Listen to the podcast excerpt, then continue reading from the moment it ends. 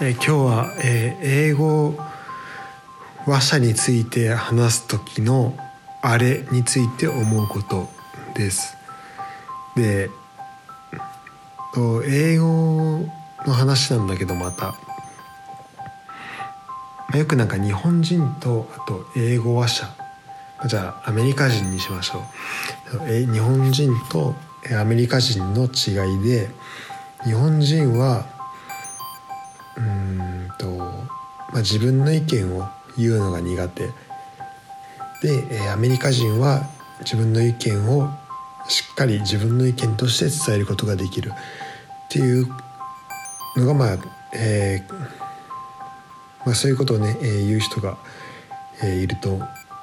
思います。でまあ結構そういうような意見を、まあ、いろんなところで見ることはあるかなと思うんだけど。でまあそのね理由として、えっと、日本理由というか、まあ、そのなんか背景としてね、えーまあ、日本語っていうのは、えー、主語を省略できてで、まあ、結構、まあ、主語を言わない方が自然に聞こえることが多いと。で逆に、えー、英語っていうのは主語を言わないと成立しない言葉でだ必ず主語を言うだから、えっと、誰このことこの行動とかこの意見っていうのは誰のものかっていうのがすごいはっきりしているから、えー、そのだからまあその、えー、議論とかえ自分の意見を伝える時とかにも、えそこが考え方として、えはっきり出てくるっていうようなそのねそういう背景があるんだよっていうふうに、え言う人が、まあ、結構いてだからまあ日本語には主語が主語あまり使わなくてアメリカ英語圏の人は主語を必ずつけなきゃつけるから、まあ、そういうところがねこう考え方にも出てくるんだよみたいな、え、ことを言う人がいるんですけど、これがまあ僕は、えー、あまり、えー、賛成していませんっていうのが今回の話です。で確かに、えっとまあ、今まで今のところ俺が話した中で、まあ、今俺がって言ったけど、まあ、あまりまあ、主語は結構省略して話せるしなんか確かにこう日本語を勉強する人があの日本語を勉強する、え、英語話者だったりフランス語話者っていう、えー、そういう人たちがこの主語が、えー、ないことによって、えーまあ、なかなかねこう理解が進みづらいっていうのはあ、まあ、結構混乱するっていうのはあるみたいであるみたいなんだよね。で実際にねその日本語は主語を結構省略できるとかアメリカ語アメリカ語じゃない英語とかあとまあフランス語とかは主語を必ず使うっていうのは、まあ、それ自体は正しいと思う。で、まあ、確かに日本語で、えっと、主語を使わないと、えっとまあ、聞いてる人にはその主語が何かっていうのを、まあ、類推してもらうことになるよね。こう推測してあしてもらうことになるしだから、えっと、聞いてる側はその話してる人と同じ、まあ、文脈を共有できていたりといたりとか、まあ、前提となってる部分が、共有できてるっていうのが、まあ、結構、えーまあ、それがね、えー、そもそものえー、なんだろう、まあ、背景としてあると思っていてだからで確かにまあ英語とかはさ英語はさフランス語もそうなんだけどさまあいろんなこうなんだろうな。まあいろんな人が話すからだからそれでなんだろう。まあいろんなこう背景を持った人があの話してもこうお互いに話ができるようにっていうところでもしかしたらこうちゃんと主語とかをつけてこう曖昧さをね、できるだけなくそうとしてるのかなっていうのはまあ確かにまあこう主語がある方がまあこう文としての文の構造としての曖昧さっていうのはまあ少ないよなっていうふうにはまあ思います。まあ主語をつけていればその主語となっているもの以外が、えーまあ、主語になることはないから、まあ、今もう完璧な、えー、トートロジーだけど、えー、トートロジーだよね今ね。まあこう、まあ、同じこと言っただけなんだけどだって主語を主語をつけてればさそれ以外のものが主語になることはないじゃん。だからだから主語が主語になるっていうまあそんだけの話なんだけどでもまあそれはいいんだけどなんか俺がねこう違和感があるなと思ってるのはなんかそれが結構まあそれを使ってじゃあと日本人は自分の意見を伝えるのが下手でで、えー、アメリカ人はなんか自分の、えー、意見を主張するのが、えー、うまいというか主張が強くなるみたいな話が、えー、あってまあ、だからそうだね。うまい下手というよりは強い弱いの話で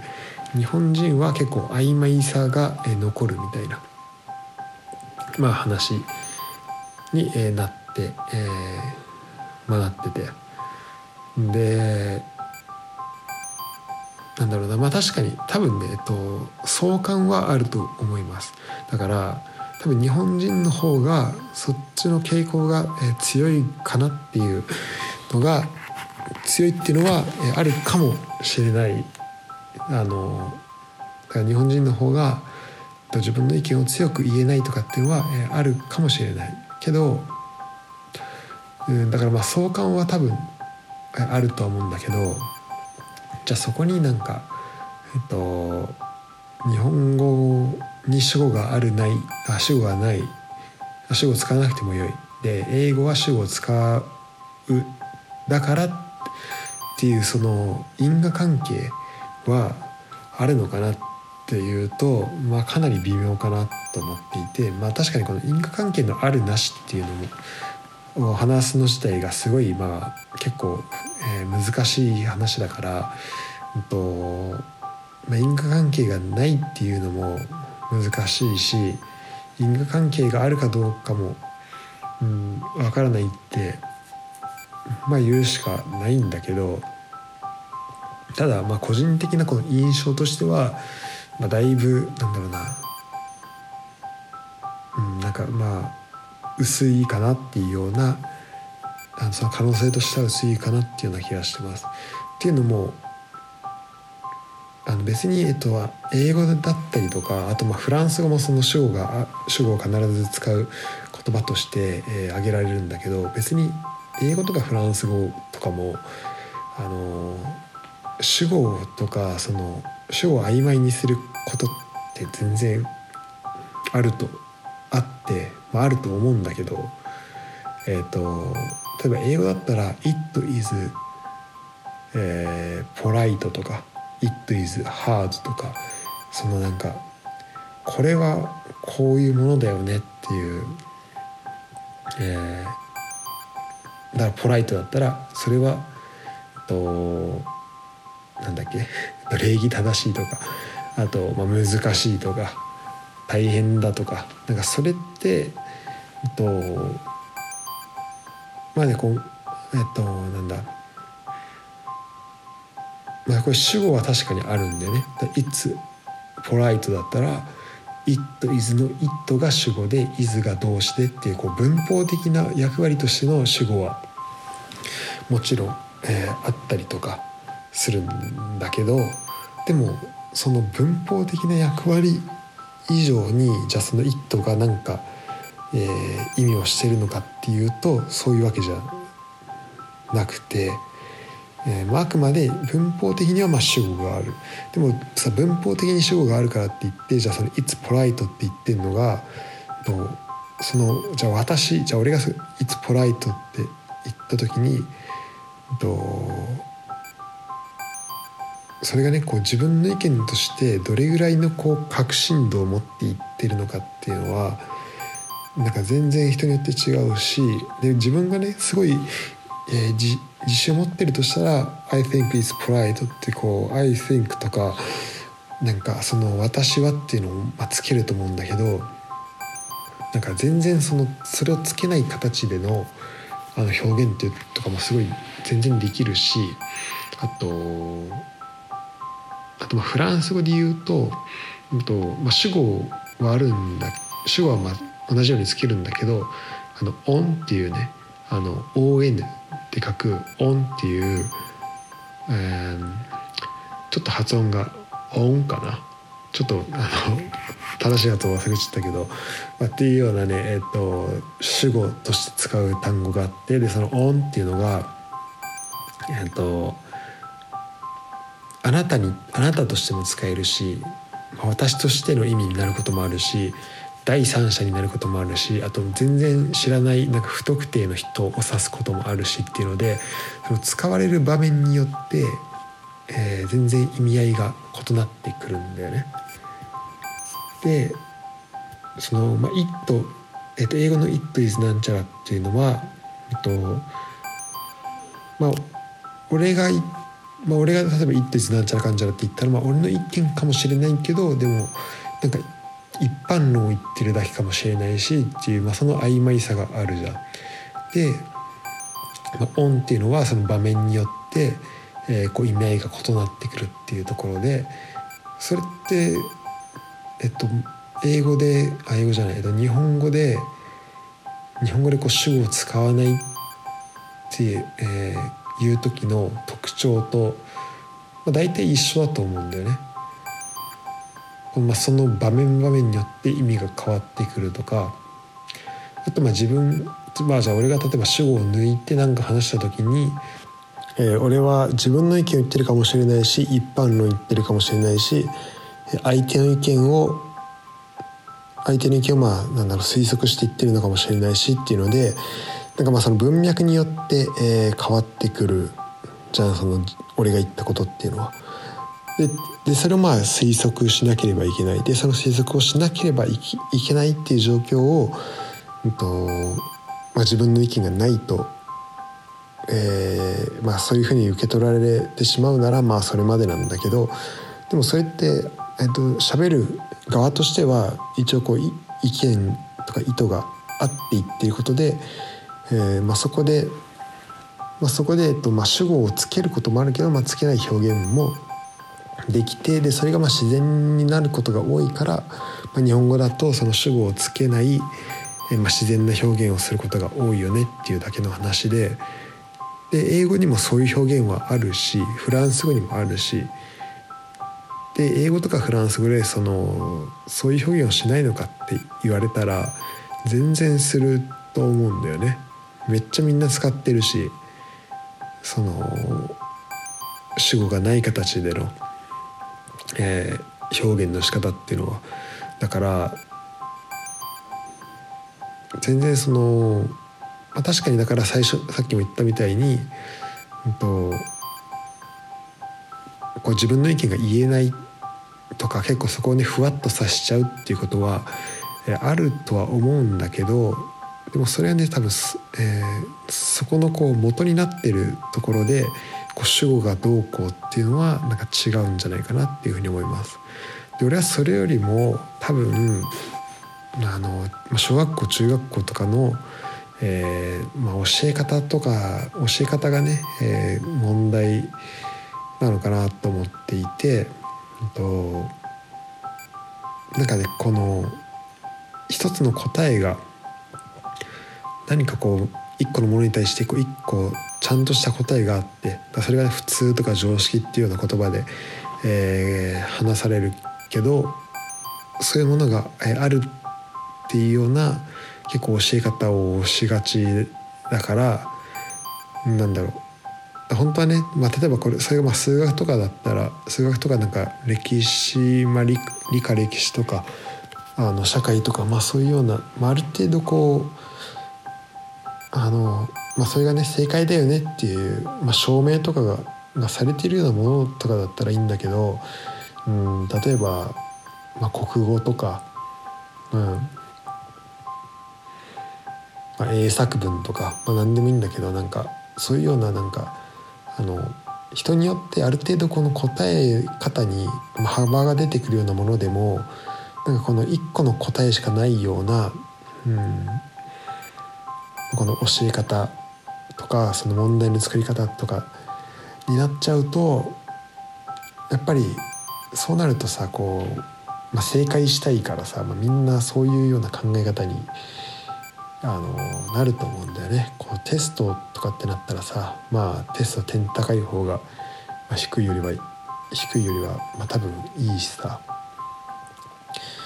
だからうんで、まあ、別になんかテスあのその正解を作ること自体は問題ないんだけど本当に正解がないものとかにも対もないものとかに対しても、うん、そういう正解をこう探らせるようにしちゃうとかあと,、えーと、自分のだから意見が正しいのかなっていうふうに、まあ、ある程度思うことが大事なんだけどなんかそこね不安になるなったりとかなんか自分の意見が言いづらいっていうような風に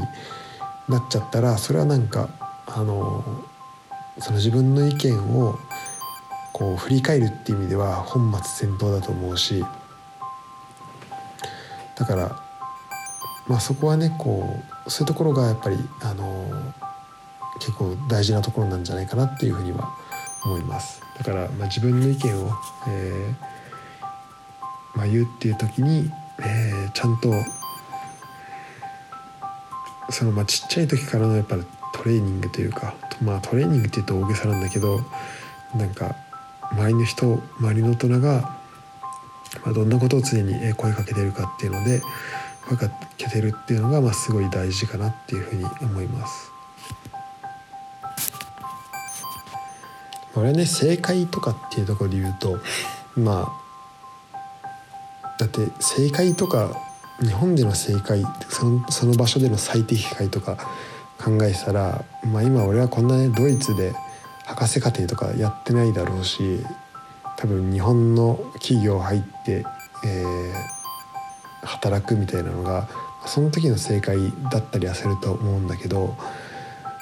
まあこれもねだからまああの正解っていうのはねあのないなくて本当は。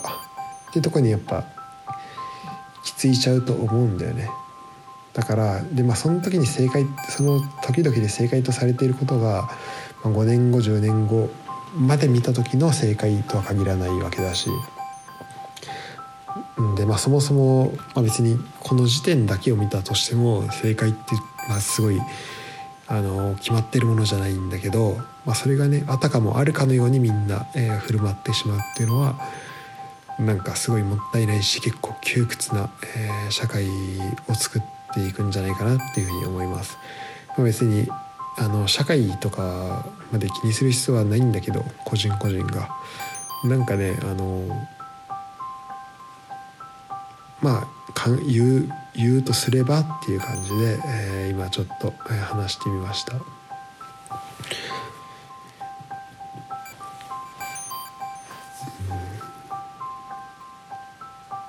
そうでやっぱまあこの、ね、正解がないものに、えー、だからまあ意見自分の意見を持つなんてうんなんか、まあ、正解がないことというかななんか意見を持つ。でそれが、まあ、自分事実じゃなくて事実とはまた別で意見を持つ時ってもうそれ事実じゃないんだからと正解かどうかっていうのはさ人によってそれぞれでわからないんだけどだからといって意見を持たないっていうのも違うと思うし、うんあのまあ、どんな状況であってもやっぱり、ね、意見をね持つことはまあできると思うんだよね。でまあその意見の、うんと、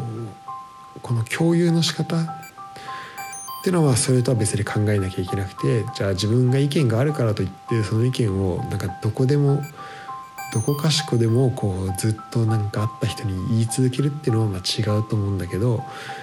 あの、まあ、それ正しい方法あの意見の伝え方ではないと思うんだけどでも意見を持つことっていうのは誰でもできるはずなんだけど、うんとまあ、なかなかこの、まあ、自分の意見が正しいのかなっていうふうになってしまうとその意見を持つこともなんかまあ難しくなっちゃうなっちゃうから。まあ、こうやってね、ま、こうバランスバランスじゃないかなこう、ま、考え方をこう変えていったりとかするのも、まあ、すごい、えー、難しいのかなっていうふうに思います。というので、えーまあ、最初の英語の話から英語のこう主語があるないの話から、まあ、今最後は意見の、えー、持ち方みたいなところの話まで、えー、したんだけど、まあ、なかなかねこう自分今こうバーッと話したことを思いついたままに話してるだけなんでなかなかこうちょっと的外れだなって思われるようなことも言ってるかもしれないんだけどもしそういうのがあったら、えー、ぜひ、えー、教えてほしいしなんか、えー、まあ感想とかも、えー、お待ちしてます。この、ね、英語に関することでもいいし、うん、でね英語の英語で言うともう一個だけ話をしたいかしたいのが、えっと、敬語の話でよくこう英語とか英語だね英語になんか敬語がないっていうような話をするんだけどなんかそれもなんか100%そういうわけじゃないなっていうふうに思ってて、まあ、確かにあの、まあ、フランス語はね一応敬語っぽいものはあるんだよ。でそれはなんか「言う」「あなた」っていうものあなたっていうこう表現が、えー、例えば友達に話す時の「言う」とあと目上の人とかあと知り知らない人とかに話す時の「言う」がまた異なる、まあ、変わってくるっていうのがあってでそういうのはあの英語ないじゃん。えー、だって友達に話す時も「言う」だし、えー、恋人に話しかける時も「言う」だし。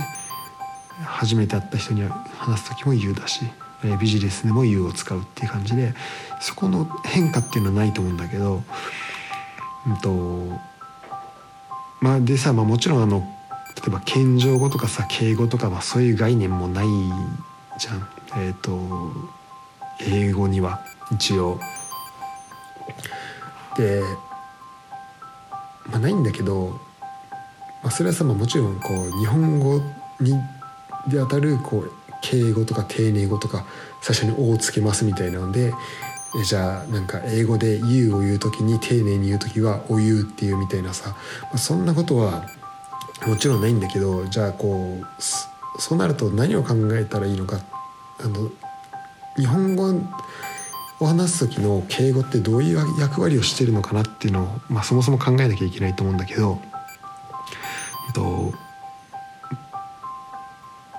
あの国語とかの授業でさ敬語について学ぶ時になんか尊敬語は、えーと、自分よりも相手をあげますとか。このねえっ、ー、とえっ、ー、とあと謙譲語尊敬語謙譲語丁寧語ってあると思うんだけど謙譲語は、えー、相手より自分を下げますとかっていうのでこうあの敬語って自分と相手との間にこの差をつけるっていうようなまあ役割があると思うんだよね。で差をつけるっていうとまあだから上下の関係をつけるっていうことなんだけど、まあ、それをまあ言葉で表現するっていうところで、えっと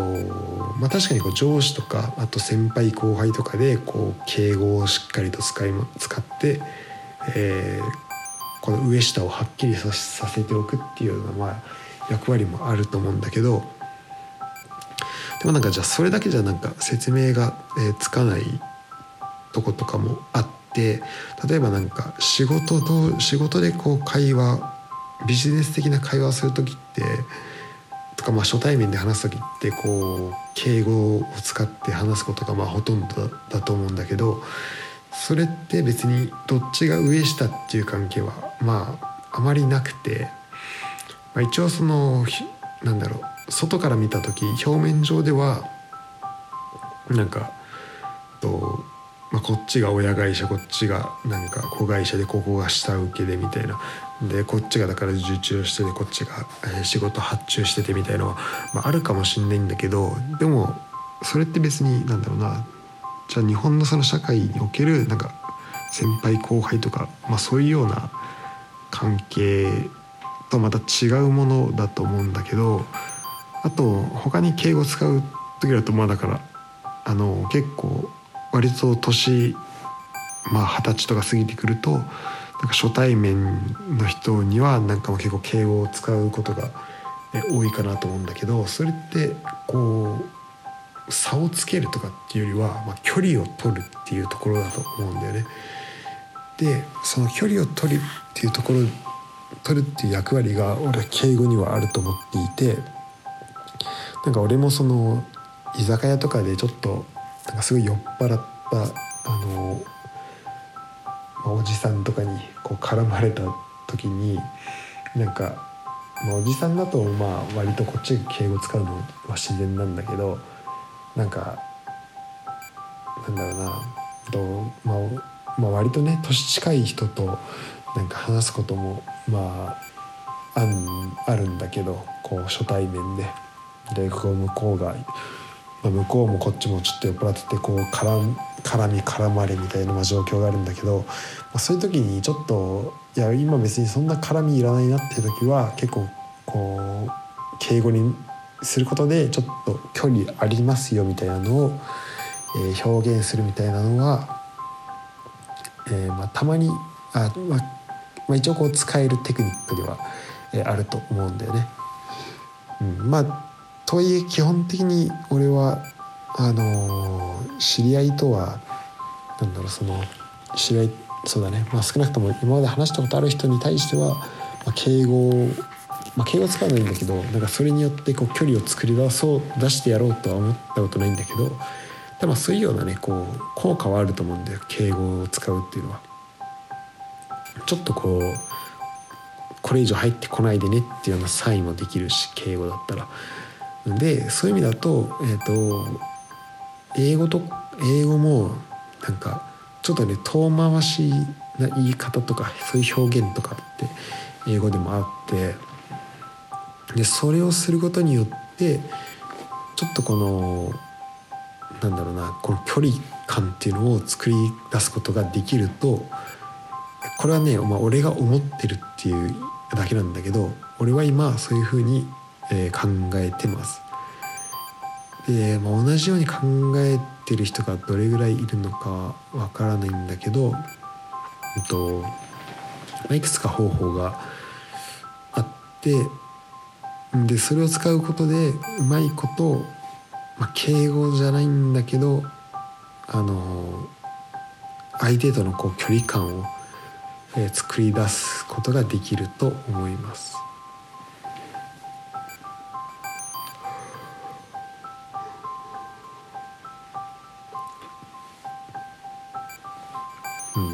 敬語だとねそうだね。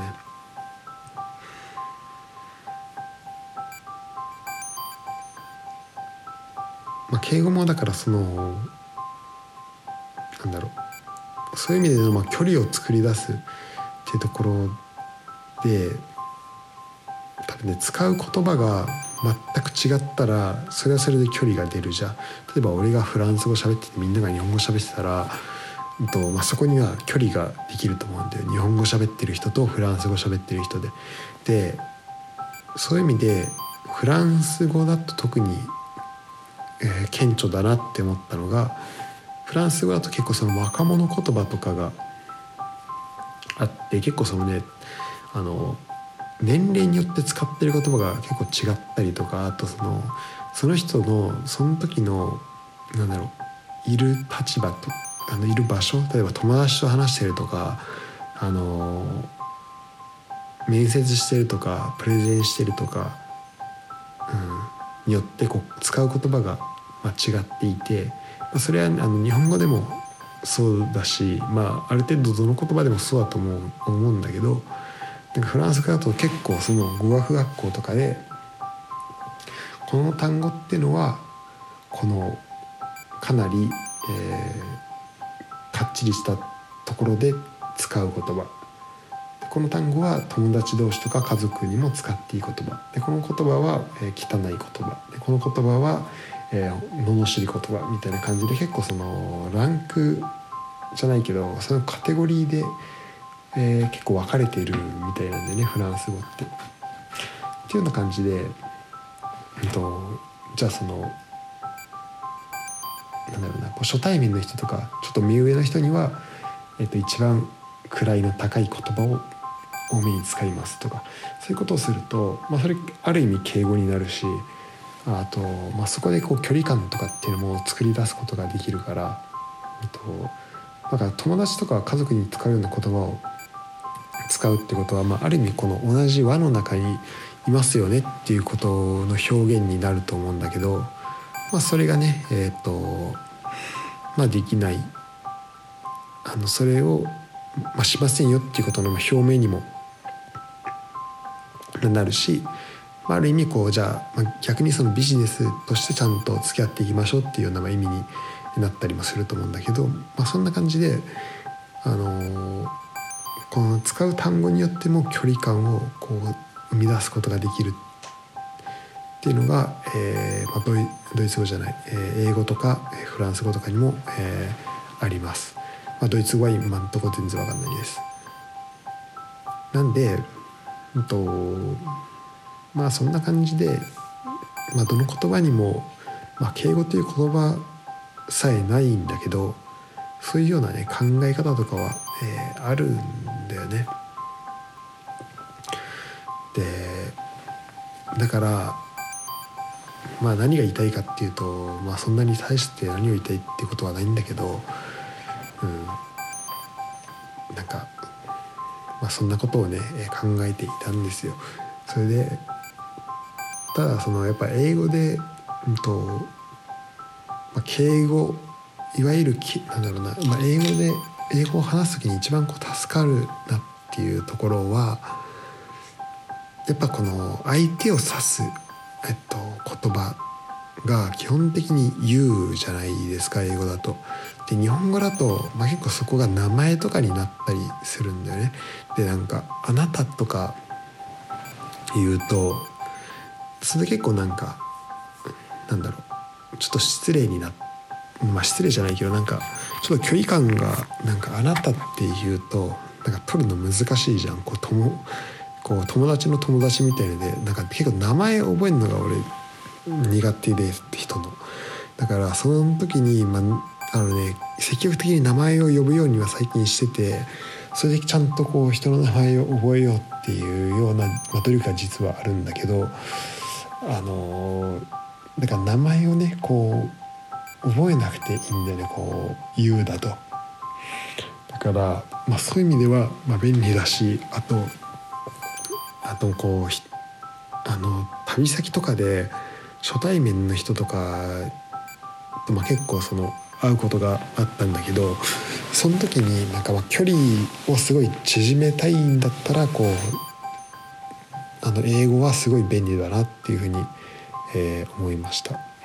のそうなんかねやっぱり最初から「U」でいけるっていうところとかなんかあんまりこの年の上あの上下っていうのを気にしなくていいっていうのはそれはね英語から来るあのなんだろう英語を使ってるからこそ得られるアドバンテージなのかなっていうふうに思います。でフランスあ、えっと、日本語だとまあ俺はまあ基本的に、えっと、日本語を使う日本語文化の中ではすごい丁寧に、えできるから、まあ、そこはねすごい丁寧に言って、まあ、行かなければいけない時は行ってで結構それで、えーまあ、しっかりとこう最初なんだろうこいつ大丈夫だなって思ってもらってから、まあ、だんだんこう崩していくっていう方が、え、多いかもしれないです。でフランス語語がね一番難しくてフランス語って一応その敬語にあたる、えーまあ、あなたをね「チュ」っていうのとあと「ブ」っていうのであの表現するんだけどで「チュ」っていうのが「チュ」ね「チュ」っていうのがえっと友達とかに対して使う「あなた」で「ブ」っていうのがえっとまあ初めて会った人とかあと知らない人とかにまあ基本的に使う使うんだけどなんかこうね。最初会った時はブの方を使うんだよ。でそれでブでずっと話してんだけど例えば日本語だったらなんか大体これぐらいの距離感にまで仲良くなってきたらあもうこっから敬語じゃなくてタメ口でいけんなみたいななんとなくわかるんだけどなんかねあとまあこのこれこの流れだったらこタメ口使えるなとかもなんとなくわかるじゃん。なんとなくわかるんだけどフランス語だとねここのねスイッチの切り替え方がねいまいちわかんないんだよね。うんなんかこうそれがねちょっと難しい。なんかちょっとあの今度フランス人と話した時にあとフランスネイティブの人と話した時にちょっと聞いてみようかなとは、え、思うんだけど、えー、そんなことを今、えー、ということでえっ、と、何が言いたかったかっていうと,、えっとフランス語とか英語とかでもそういう曖昧な表現はするよっていう主語を抜いたりとか主語がないような表現ってあるよっていうこととあと、えー、フランス語とか英語とかにもその敬語のような表現はあるよっていうことを今回は主張したかったです。これは僕の意見です。ということで、えー、それでは、えー、この、え番組を気に入っていただけたら、え高評価チャンネル登録のほどお願いしますっていうちょっと YouTuber みたいなことを言って最後終わりにしたいと思います。それではまた。